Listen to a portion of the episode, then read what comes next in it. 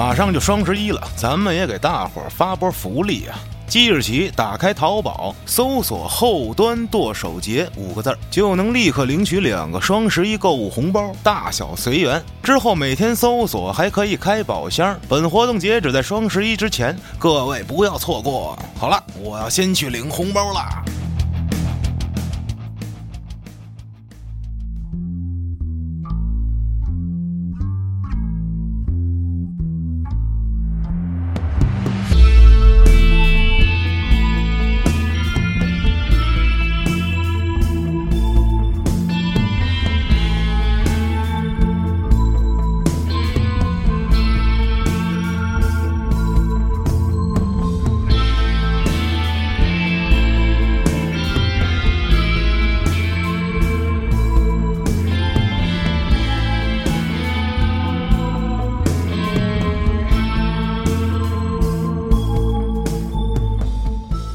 大炮开西，轰他娘！威加海内西，回故乡数英雄兮。张宗昌安得巨鲸兮？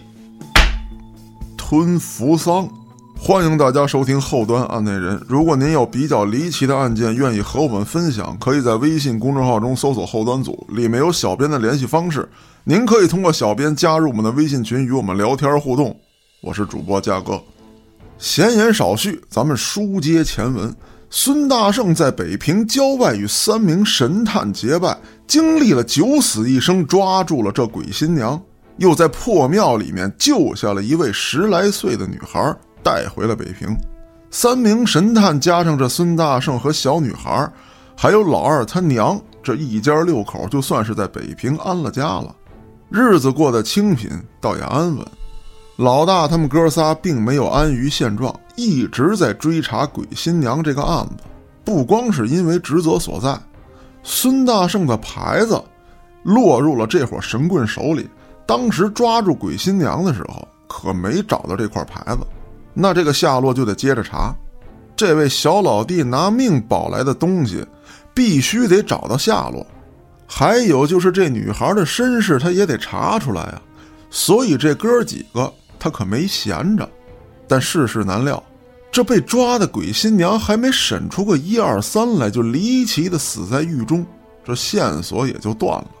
哥仨是到处走访高人，打探消息，去天津拜会了崔道爷，也联络了北平的夜行者，但都没有什么实质性的进展。直到一九三七年，北平局势是越来越紧张，哥仨琢磨着。该为下一步打算了，而了然这边自从民国二十五年，也就是一九三六年被国民政府收编之后，不到一年的时间，就成了这警界的精英，出了名的不要命。您各位心里清楚，了然之所以这样做，那是因为听了魏二姑的话。正所谓是树大招风，了然这回也摊上了个大案子。当地富豪的姨太太离奇死亡，局长有意借此事铲除这位富甲一方的大人物，而这事儿也就落在了备受重视的了然身上。前因后果自不必多说，跟着咱节目走的朋友，您心里也是一清二楚。只说这一日艳阳高照，此时的时节已过了五月，那气温可是一天比一天的热。富商家门口是高搭凉棚三丈六，吹拉弹唱，和尚老道尼姑喇嘛来了没有一个连，那也得有一个排，是大做法事。还有不知什么路数的乌衣萨满跳大神的，那是齐聚一堂。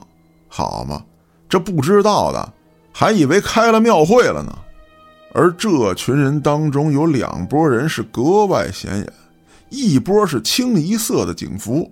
为首的一人，宽眉骨、窄下巴，留着八字胡，一双鹰眼炯炯有神，生得人高马大，虎虎生威，微微的有这么点将军肚，头戴大檐帽，身穿警服，腰里别着手枪，真是好不威风。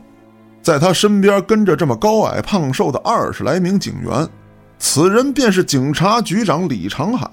在他左手边站立一人，中等身材，不胖不瘦，虎目狼唇，剑眉倒立，鼻直口阔，两耳有轮，两只眼睛狠狠的就盯着对方，非是旁人，正是了然。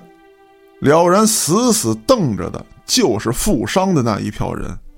这些人当中，除了富商算得上气宇轩昂之外，剩下这一个个那是嘴歪眼斜、弓腰溜肩，完全是一支街溜子大军呐。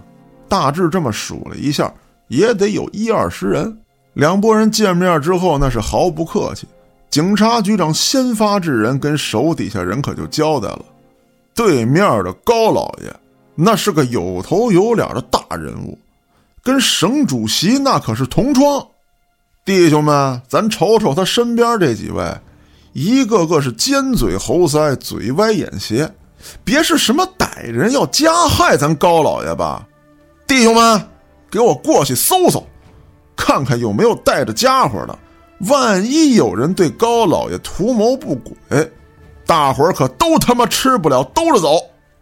那位高老爷斜眼看着局长，没说话。身边一个穿长衫戴礼帽的人走了出来，用手指点：“小小一个警察局长，敢在高老爷面前……”话还没说完，只听得“哎呦”一声。再一看，这位捂着肚子跟地上打滚。众人还没明白怎么回事又一个街溜子倒地不起。这时候大伙才看清楚，原来是了然没等这帮人做出反应就动了手了。此时这位高老板手下突然有人从腰间掏出手枪，还没等抬手，了然的枪就先响了。响枪之后，了然高喊一声：“保护咱高老爷，有刺客！”剩下的警员是蜂拥而上，制服了这伙街溜子。警察局长上前一步，拱手道：“高老爷，您受惊了，是我们保护的不周全，险些让这群泼皮无赖伤害了高老爷。弄不好，弄不好，这里边还有跟日本人串通的汉奸。”哎，我说高老板，这伙人不会是您的下人吧？这位高老板也知道，这第一仗就输了气势。这位警察局长虽然在自己眼里狗屁不是，但县官他不如县管啊。他要真给这几个人安上个汉奸的罪名，那也不是什么难事儿。到时候自己可就犯了大忌讳了，肯定会受到牵连。而且他手下这个叫了然的，那自己也有所耳闻，不是什么善茬儿。一个吃生米长大的绝户，这种人没有十足的把握，一招弄死，最好不要招惹。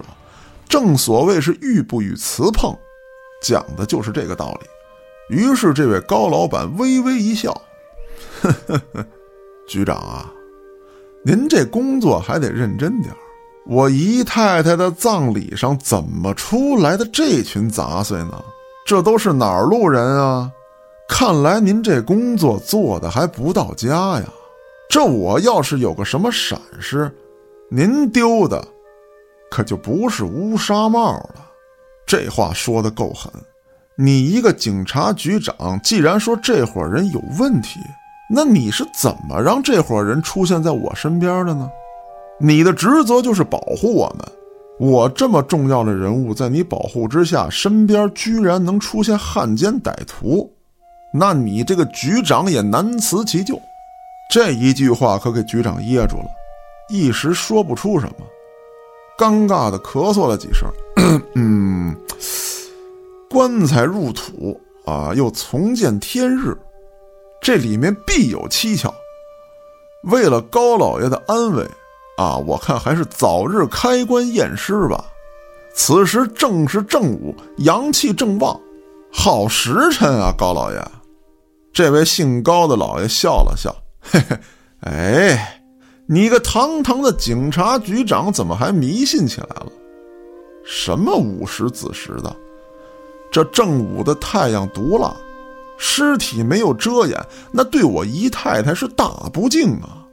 再者说了，省主席这次要亲自前来督办这个案子，局长这时候忙着开棺定论。难道是有什么不想让主席知道的事儿吗？再说我姨太太二次下葬，这葬礼还没结束呢。此时要验尸，是想让老朽难看吗？几番言语讨价还价之后，双方只好各让一步。高老爷这边出钱找来粮兵镇住棺材，高老爷和警察各派人马日夜看守，直到省主席来了之后，当面开棺验尸。这五六月份的天气，棺材露在外面，即便是有大冰块镇着，那也挺不了几天。真等着省主席来了，尸体高度腐烂，想再勘验可就费了劲了。但没办法。实力，他比不过势力，也就只好照办。了然作为警察这方在此案当中的全权负责人，那可是每日每夜的都盯着棺材。话说这第一天安然无恙，大部分警察都撤回了。一来是觉得这事儿晦气，二来啊，这大晚上的在凉棚里睡觉，虫子满身爬，咬得浑身大红包，实在是受不了。那到了第二天晚上，就剩下了然和局里最不受待见的这么一个警员在此值守，还有四个高老爷的家丁。快到午夜时分的时候，周围鼾声四起，守着大冰坨子倒也凉快。几个家丁还找了点蚊子药和野蒿子，点着了驱蚊虫。看着周围这一个个这么踏实的睡了，了然突然觉得好笑。心想：这人活着，他图个什么呀？就这几位家丁，反正是事不关己。无论是老爷害了姨太太，还是这姨太太有猫腻要害老爷，跟他们关系都不大。无非就两个结果：老爷没事儿，他们接茬当奴才；要不就是树倒猢狲散，他们另谋生路。中国这么大，趁着家里出事儿，顺走点财物。躲到一个没有日本人的地方，那也能买房置地了。转回头来再看看自己这位同事，身上这身皮那是换了好几种款式了，谁来他都接茬当差。假如有一天日本人来了，他无非也还是那个对策，拿着警察局大门的钥匙给新统治者敬个礼，交出钥匙之后，自己跟门房接着打盹睡觉，这一辈子。可能就这么睡过去了，到底是浑浑噩噩，还是说无知是福？了然他自己也说不好，只觉得自己这么个活法实在太累。说实话，这案子能否水落石出，他也并不关心，心里唯一的念想就是想着自己妹妹。可是这求死怎么都这么难呢？越想着心里就越憋屈。这时候的了然虽然豪横。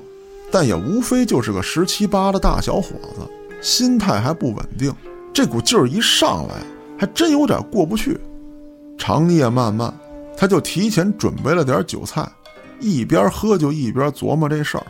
可这借酒消愁，愁更愁啊！不喝他别扭，喝完他更别扭。几个家丁不知道捡来这蒿子是不是他妈沾了翔了，越烧越臭。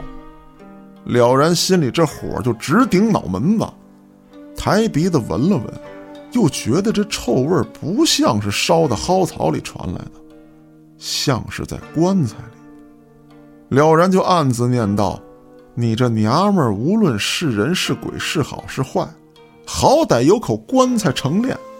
多少人暴尸荒野，多少人卷个席子下葬，又有多少人尸骨无存。”今天你爷爷我就要看看你是哪路的死鬼，反正老子也没打算活着，我还他妈等什么省主席？大不了就是挨一枪子儿呗。今天晚上我就给你打开透透气儿。你要是个恶鬼，今天爷爷就为民除害；你要是具尸体，老子就开棺验尸，还你个清白。我在这儿跟您交个实底儿。了然他哪儿会验尸啊？十几岁的孩子，脾气往上这么一撞，心里憋屈，再加上喝点酒，这劲头一上来，是谁也拦不住。于是乎，就推掉了这棺材板上的大冰块，又开始用他这把钢刀撬棺材。这一边撬，这一边风可就起来了。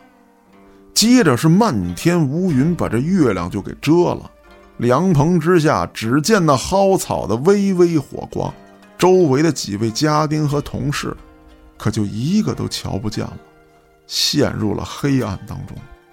此时的了然把心一横，手上这么一使劲咔啦啦的一声，这棺材可就被撬出一个缝来。了然收起了刀，双手往板子上这么一顶，双腿蹬地，腰背发力，哎，走你！棺材板应声落地，了然也摔了一个趔趄。四周没有光，这棺材里也是黑乎乎的，了然看不清楚。于是转身去拿挂在凉棚柱子上的油灯，摘下灯来，再回头这么一看，忽然觉得脊背一阵发凉，浑身直打哆嗦。只见这棺材里面坐起一个人来，此人一身出嫁的大红袍，这头上还盖着红盖头。了然定了定神，从腰间就把手枪摸了出来。了然原来是个巡警，平时并不带枪，但现在是局长帐下数一数二的探长，而且有任务在身，随身可就带着枪呢。搁了然这脾气，我他妈管你是人是鬼！对于一个一心求死的人来说，鬼神见了都得避让三分。于是了然抬手就把枪举了起来，可就在这时候。一阵风吹掉了那女子的红盖头，了然这扳机都搂到一半了，手突然松开，这枪都掉在了地上。定睛一瞧，此女子非是旁人，乃是自己的妹妹呀！妹妹浓妆艳抹，紧闭双眼，坐在棺材里。了然三步并作两步，就窜到了棺材近前，抬手要把妹妹抱出来。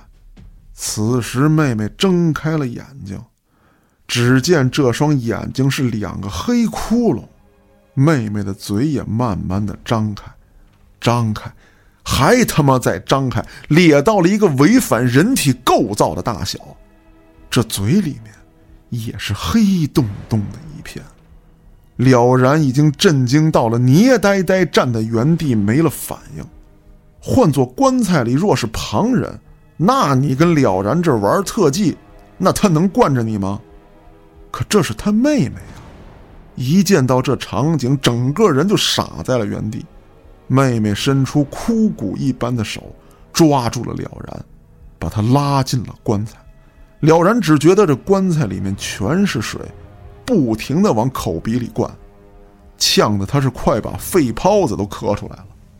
就在快失去意识的时候。了然突然觉得这水怎么这么辣口啊？这不是水啊，这是酒啊！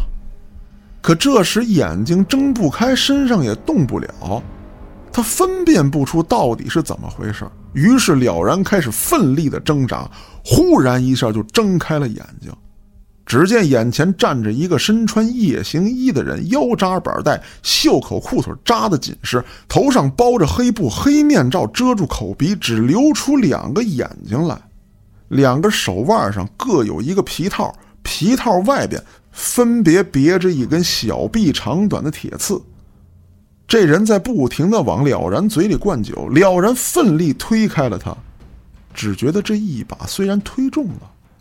但似乎推在了纸片上，他不着力呀。这黑衣人向后一个滑步，稳稳地落在了了然三步开外的地方。而了然因为用力过猛，自己从凳子上摔了下来，玩了这么一狗吃屎。这位黑衣人不慌不忙的就摘下了面罩，自己也喝上了一口。了然迅速爬起来，开始找枪。黑衣人顺手就扔出了个东西，了然凌空接住，一看正是自己的手枪啊！举起枪来就瞄准了这黑衣人，但迟迟没有开枪。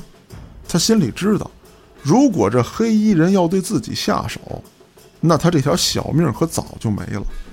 黑衣人不慌不忙地转身走了几步，倚在了棺材上，用手摸着这大冰坨子，嘴里还振振有词。嘿，还是他娘的有钱好啊！给死人都整这么一大冰坨子，咱这穷苦人热急眼了，也就喝点井柏凉水。哎，你别说啊，穿上这身衣服，我今儿还真差点没管住自己。这高老爷也是真他妈阔气，打他们家院里出来，嘿，我这心还真犯痒痒。了然一脸懵逼的看着眼前这位，心想：你贫不贫呀？贼我可没少见，这么贫的贼我还真没见过。这黑衣人一边自顾自的念叨，了然一边环顾四周，只见棺材纹丝没动，这冰块还在上头压着呢。周围这几个人虽然没了鼾声，但看得出来依旧睡着。如果不是胸口有起伏，还真觉得这几位都死了呢。此时，黑衣人打断了了然的环视，接着说道：“嗯，是这味儿。每次闻见这味儿就准没好事儿。你小子刚才肯定也是吸多了，着了道了。我见你把这脸就往酒碗里扎。”你这死法好不好用的，爷我不知道，但太他妈糟践酒了。我给你喝了点我这酒，暂时也就没什么事儿了，你也不用还我，想还你他妈也还不上。说完，这位黑衣人就开始在自己身上摸索，这他妈味儿太呛了。容爷，我找根烟抽一口压压。这出门还忘了带了，小 Z，你揣着吗？给爷来根。要说了然这脾气，你谁呀你？我就给给你递烟抽。可说来也怪，不知道这位有什么语言魔力，了然还真就掏出了一根烟给递上了，还给点上了。黑衣人嘬了一口，忽然正色道：“这棺材有古怪，万万开不得。这里面不知道是谁下了什么迷药，你刚才就是出现了幻觉。”周围这几位也是被迷晕了，没人叫他们，能睡死过去。不过不用担心，第二天一早换班的时候，自然有人叫醒他们。现在有桩急事儿，你得给我帮忙。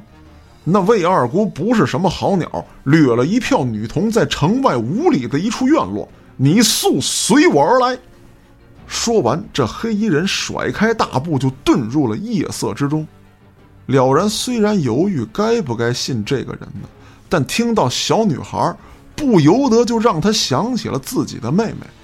不论真假，我看看便知。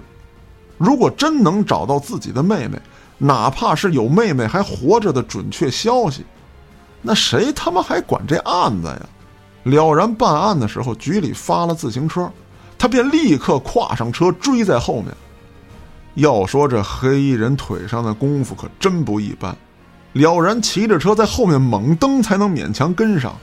不多时，二人便来在了城外的一处院子。小院不大，有这么一间草房，土墙一人来高。黑衣人扒住墙头，露出个脑袋，观察院里的情况。草房里面亮着灯，隐隐能听到哭声。了然刚要进院。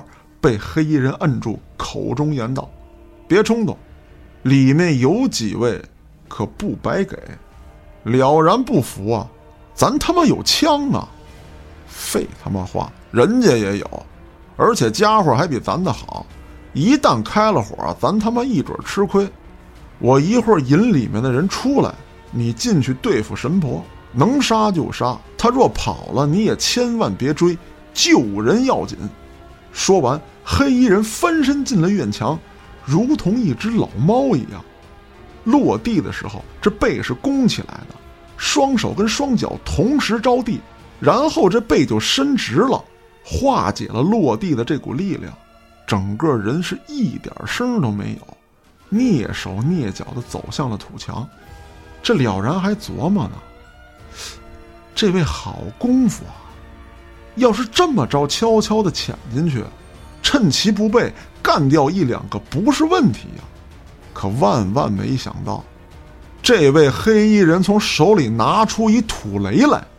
这玩意儿威力不大，就是个大麻雷子，可这动静可不小。扔完了，他转身就跑，哐啷一声，了然这一惊，差点没从墙头上摔下来。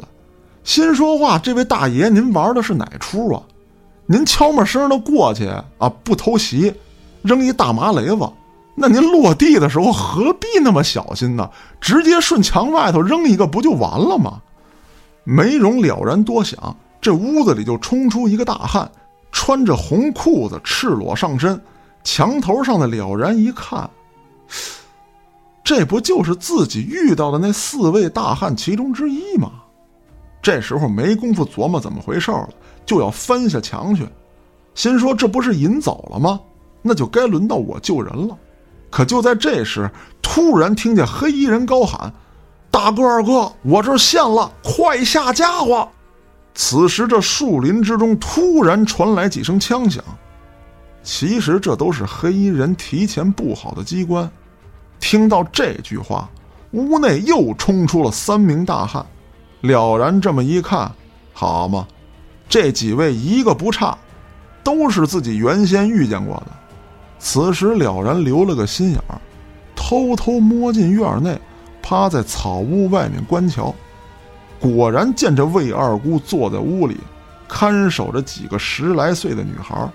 屋里还有几个小矮人，此时魏二姑正端着一碗汤药喂给其中一个女孩，小矮人摁住了女孩的双手，掰开嘴来，汤药被强行灌下，其他几个女孩是哭作一团，喊爸爸的，喊妈的，还有喊哥哥的，这句哥哥叫的了人心头一紧，不用琢磨了，好人能干这事儿吗？不由分说，了然一脚踹开门就冲进了屋里。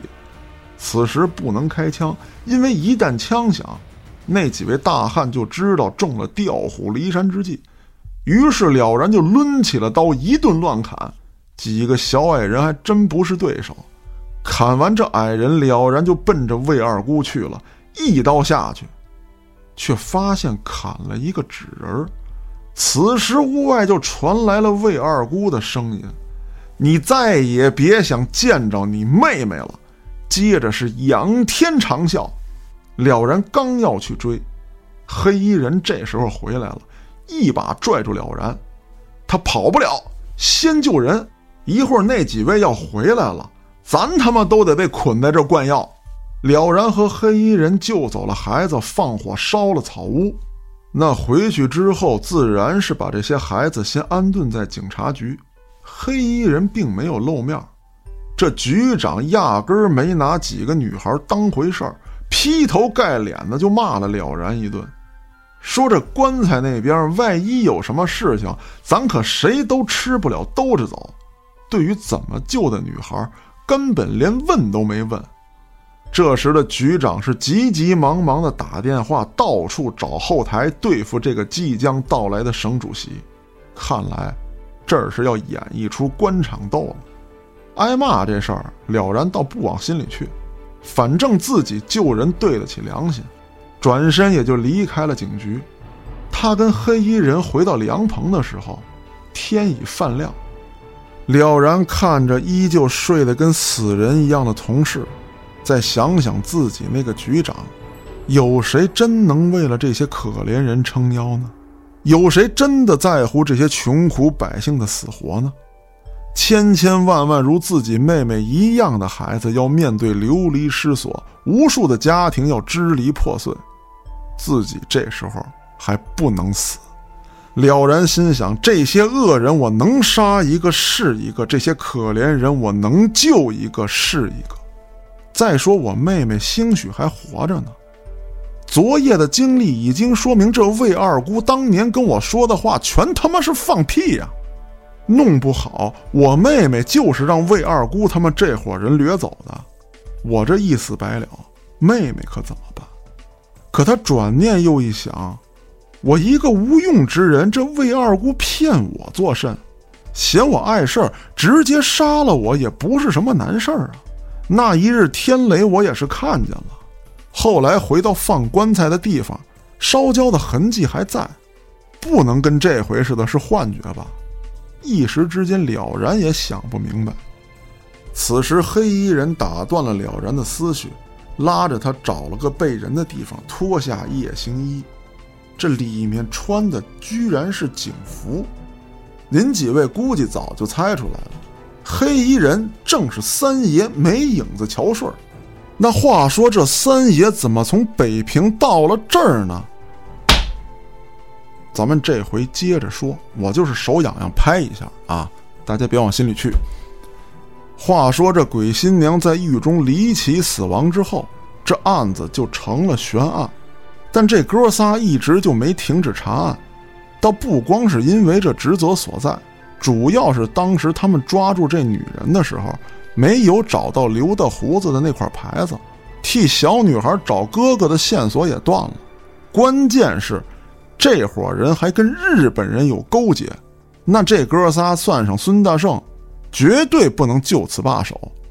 三儿从夜行者手里买到消息，说由北平奔山海关这一路有鬼新娘的踪迹，而日本人在这一带也活动频繁，似乎在预谋着什么。于是三儿就只身前来打探消息。此时大哥也奔了天津，想找崔道爷，但扑了个空。老二继续留在北平，放着那哥俩不表，单说这老三。第一次前来打探消息的时候，就遇见了了然开关。本想上前阻止，没想到钢刀引来天雷，接着就冲出来四位红衣大汉。这三儿就只好按兵不动，尾随着他们观察动向。知道魏二姑的住所之后，三儿就走了。他想先找到那个叫下坡的村子，看看情况，调查调查这大汉口中的老爷是凭空捏造，还是另有隐情。他想调查清楚之后再返回来。如果能擒了那魏二姑，自己上些手段，不怕他不交代。如果魏二姑一直受大汉保护，那他就先回北平，请大哥二哥一起来。可等老三再返回来的时候，魏二姑已经人去楼空，三爷也就只好打道回府。一来二去，这时间就过去了不少。话说到了一九三七年，北平局势开始紧张，哥仨就决定带着一家老小出去躲躲。要说这哥仨呀。其实并不担心什么，有自己这一身本领在，就算离了北平，江湖上的那么多朋友，到哪儿都能落个脚。哪怕不投靠别人，就他们仨自个儿，也能干出番事业来。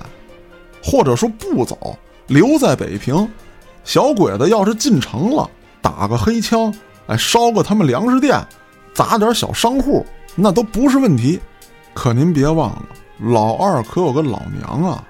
这最近又收了孙大圣，还捡了个小女孩这上有老下有小的，这哥仨可不敢胡来。可你说出去投奔，老大老三是孤家寡人，老二这一家子除了自己和老娘，也都死于战乱，能去哪儿呢？到哪儿能找一个安稳的地方呢？几个人一直为这事儿一筹莫展。话说这一夜。老二他娘把几个人叫到屋里，从屋内的床底下掏出一个木头盒子，言道：“儿啊，你来看看这是何物。”只见二他娘从木头盒子里掏出这么一个金属牌子，牌子上画的东西像只老虎，但生得四只眼睛，还长着野猪的獠牙。哥仨愣在原地纳闷这孙大圣却看得出奇。这跟留的胡子给他那牌子上的图案虽然不一样，但外形和质地完全一样。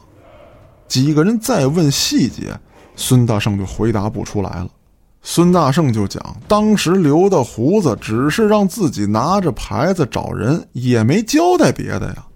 老娘开口说道：“儿啊，娘有私心呐。”你爷爷和你爹的死都跟这牌子有关，不知道有这块牌子是得罪了什么人了。娘怕你出事儿，就从来没跟你提过。本想扔了这牌子，但你爹说过，走投无路之时，如果遇到有同样牌子的人，定能保咱周全。老大闻听此言，开口说道：“看来还非得查出这牌子的来路不可。”只有找到有其他牌子的人，才能安顿咱这一家子呀！老娘闻听此言，张嘴骂道：“没出息！你以为干娘拿出这块牌子仅仅是为了找条活路吗？凭你们哥仨的本事，就算小鬼子打进来，逃出京城绝非问题；就算上前线死守，我看他小鬼子也未必进得了北平。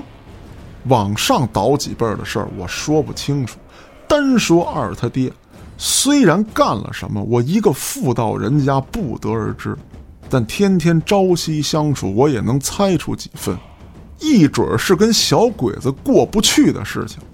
现在你们几个得找到拿牌子的人，再这么单打独斗，咱可干不过小鬼子。几个孩子听完之后，纷纷跪倒给老娘磕头，表示一定不做贪生怕死之辈。于是三儿就二番前来调查这牌子的事情。老大这边跟着老二把家中的事情料理料理，再准备准备家伙，晚了两天出发。于是乎，便有了之前发生的一切。当然了，这是我跟您交代的前因后果。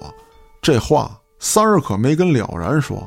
三儿跑江湖那都习惯了，言多必失。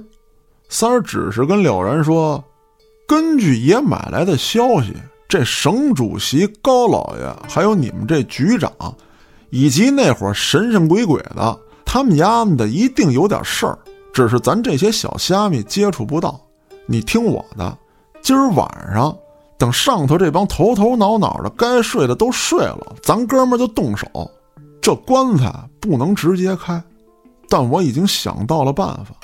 如果说让人发现了出现了什么问题，你就往我身上赖。你说我他妈骗你，说我吹牛逼自个儿是北平来的督办。我琢磨着呀，现在这几方势力有想拖延时间的。有想赶紧处理的，咱哥们儿不能让人家拿着当棋子儿，用完了就给扔了，心里有底，这下一步才好做打算。白天一日无话，到了夜半三更，了然就问这三儿有什么法子。三儿给了然倒了点酒，自己也喝了一口，哼，我猜这棺材里啊，肯定是他妈有机关，还放着点迷药。一开关，指定是中招。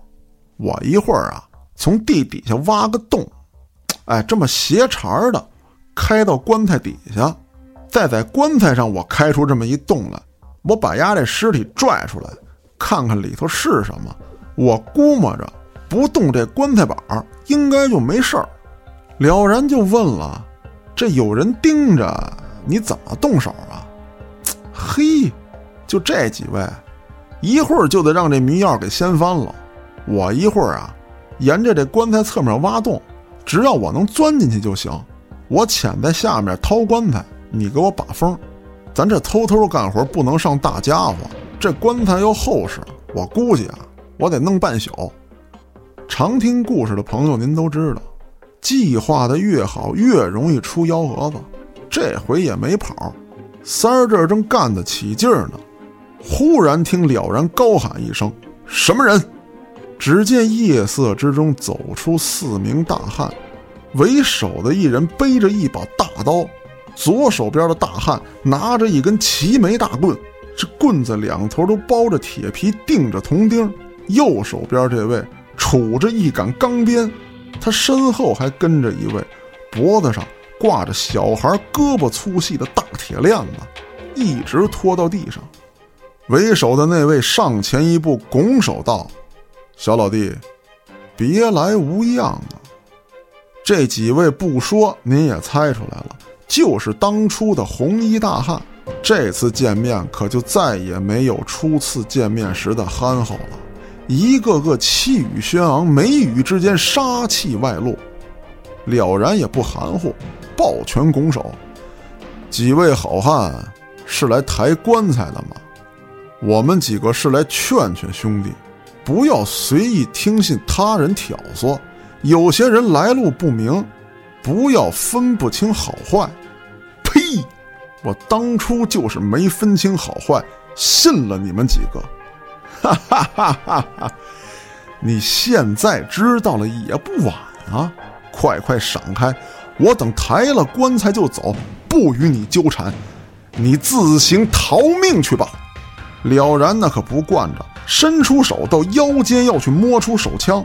就在这时，眼见大汉到了近前，按住了然要掏枪的手，接着手上发力，向斜下方这么一按，嘿，正按在了然的胯骨上。了然咕噔一声就被摁得坐在了地上，接着那胳膊粗细的铁链子就打飞了了然腰间的枪，了然翻身起来抽刀就砍，为首的大汉示意其他几人别动，一拔背上的大刀顺势横砍了过去，了然也不招架，依旧挥刀向前。大汉一看，你这叫什么功夫啊？哦，我给你脑袋削掉了。你一刀劈我脸上，不死我也得瞎一只眼啊！我跟你打那得毫发无损才行。我他妈有功夫在身，我犯不上跟你换命啊！于是乎变换招式，磕开了了然的钢刀，把刀柄这么往前一翻，走，左手推住右手的腕子，往前这么一送，这刀柄正戳中了了然的额头，了然被打得踉跄向后退去。这大汉也是恼怒，挥刀砍向了然的脑袋，刀伴风声，眼看就要到了然的眉心了。这一下是怎么也躲不开了。可就在此时，了然的身后突然刺出一根铁刺，直奔大汉的面门。大汉躲避不及，只好向后咬去，来了一个困睡铁板桥。但这大汉力大身沉，这一桥玩大了。大仰壳就摔在了地上，了然这才发现，三儿站在他身后，扶住了他。只见这三儿眉宇之间带着那么一种阴冷，如恶狼一般。这时候了然心里可有底了，摆好架势，准备再战。此时三儿接连抬手，口中念道：“招家伙，走你！”刷刷刷的，这手就往外扬了几下。几个大汉心有顾忌，纷纷躲藏。他们可知道，这三儿可是下家伙的行家。了然本也想趁着三儿扔暗器的这个机会，自己突然向前，没成想，没成想三儿只是凭空抬了几下手，这时候大喊一声：“装完逼，快跑！”然后拉起了然，拔腿就跑。几个大汉在后面穷追不舍，两拨人除了了然这混不吝的之外，谁也不敢动枪。但了然的枪被打掉了，现在这局势，大半夜的城里枪要这么一响，那可就炸了锅了。要是近战肉搏的话，这三儿心里头跟明镜似的。追他这四位，他就是专业干这个的，就手里那几样家伙就不得了，自己手里这根铁刺，那磕上就得震飞了。了然和三儿只好沿着胡同瞎跑，那几位大汉也就顺着胡同瞎追。最后，三儿他们被堵在了一个死角，四名大汉把胡同围了个严严实实。要说这三儿一跺脚上墙，三蹦两蹦的甩掉这几个大汉，那跟玩儿一样。但他不能给了然扔下呀，没办法，只好先拖延时间，再做打算。几个大汉步步逼近。此时三儿的汗可就下来了，他心里也没底呀。要说老大跟二哥在，那自己都不用动手，丑不冷的给谁一下子就行了。这正面硬刚，可还真不是三儿的买卖。这几位大汉可不容三儿想事儿的功夫，拿铁链子的那位二话不说，抡开这铁链子，劈头盖脸就砸了下来。三儿是翻身躲避，这铁链子砸到石墙上，碎末飞溅。大汉把链子往上一抡，准备二番砸下。忽然，这举着的手在头顶就不动了，用力拉了两下，还没拉动。难不成挂什么东西上了？几名大汉同时抬眼一看，大叫一声：“不好！”只见一人抱头环眼，秃脑门，光着膀子，留着连鬓络腮的胡子，正是老二，站在了墙头。这大汉的铁链子往上一抡，被老二凌空就攥在了手里。与此同时，老大从另一处的墙头上也翻了下来，这手里拿着两副替子棍，也就是那拐呀，但是不带尖儿。前头都包着铁皮。三儿一看这两位哥哥到了，那不由分说，一个鲤鱼打挺就从地上翻了起来，挥铁刺上前，奔着持刀大汉的脚面就扎了过去。被躲开之后也不纠缠，一个滚身刺向另一个人的大腿，反正绝不站住了跟你过招，打一下我就跑，跑不了我就上墙，你追不上我，找一空档我再翻下来。再说拿铁链子这大汉跟老二在墙上，一个往上拽，是一个往下拽，就抢这铁链子。按说站在地上的他有优势，一个是好使劲，再有一个他有体重跟这把着呢。再说这大汉也不是怂人呐，可你得问问，你跟谁俩呢？那对面是谁呀？扳倒山这名字是白叫的吗？老二双手较力，两腿往上一蹬，猛地往上一提，走！这大汉的双脚可就离了地了。这大汉也是硬气，这么沉的铁链子一直跟着自己，那是趁手的宝兵器啊！我能让你夺了去？不能松手！哎，于是就被老二给拽起来了。随后，老二往墙里这么一跳，这大汉就直接被甩了出去。在这儿，我得交代一下：老二站在墙上，这大汉站在墙外头，被老二拎起来之后，老二往墙里跳，哎，然后再这么一抡，这大汉就被甩到了墙里。大家脑补一下，就是这么一画面。只听得“扑通”一声，然后接连传来大汉的几声惨叫和骨头碎裂的声音。不多时，老二拎着铁链子翻墙而出，加入了战斗。老大这边与持刀大汉激战正酣。这老大身上有西洋拳的底子，步伐灵活，替子棍攥在手里就跟长在自己胳膊上一样，随意就能隔开这位大汉大刀的攻击。隔开之后，利用身法。展开了还击，是直击打头，勾拳打肋。这大汉被近身贴的也是没有办法。了然这边也没闲着，看谁不留神上去就是一刀。老二那就更别提了，在这胡同里面，虽然说这铁链子抡不起来，但老二把它缠在胳膊上，好家伙，这条胳膊那就跟个铁锤一样。持钢鞭的那位大汉迎头砸下来，老二把这手往上一撩，嘡的一声，夜空当中是火星子四溅，这钢鞭愣被震出去了。老二的胳膊啥事儿没有，就在这大汉愣神的功夫，老二一只手抓住大汉的大领，一只手拎住小袖，走你！这大汉在天上跟块饼似的就被抛了起来，接着。一头撞向了墙上，当场就懵了过去。也就是这大汉有功夫啊，换做别人，那脑浆子都得崩出来。一番激战下来，四名大汉都被掀翻在地，捆好之后，准备先审问审问，然后交给了然论功行赏。剩下的也就是抓紧开棺了。此时天还没亮，正如三儿所说的。看棺材的这几位早就陷入了昏迷，老大使了个眼色，三儿用铁刺顶着一个大汉让其开棺，无奈之下这大汉只好照做。而这棺材打开之后，众人皆是一惊，里面躺着的，那竟然是一具男尸，棺材板上还用血画着这么一幅画，看上去。像一只一条腿的鸟，几个人开始逼问大汉这是怎么回事大汉没有正面回答，只是淡淡的说了一句：“咱们都摊上事儿了。”话音刚落，高老爷家院门大开，里面走出一票人马，为首的那人高喝了一声：“这出大闹天宫唱的挺漂亮啊！你们以为跟这儿比划的这么热闹？”我们都没听见吗？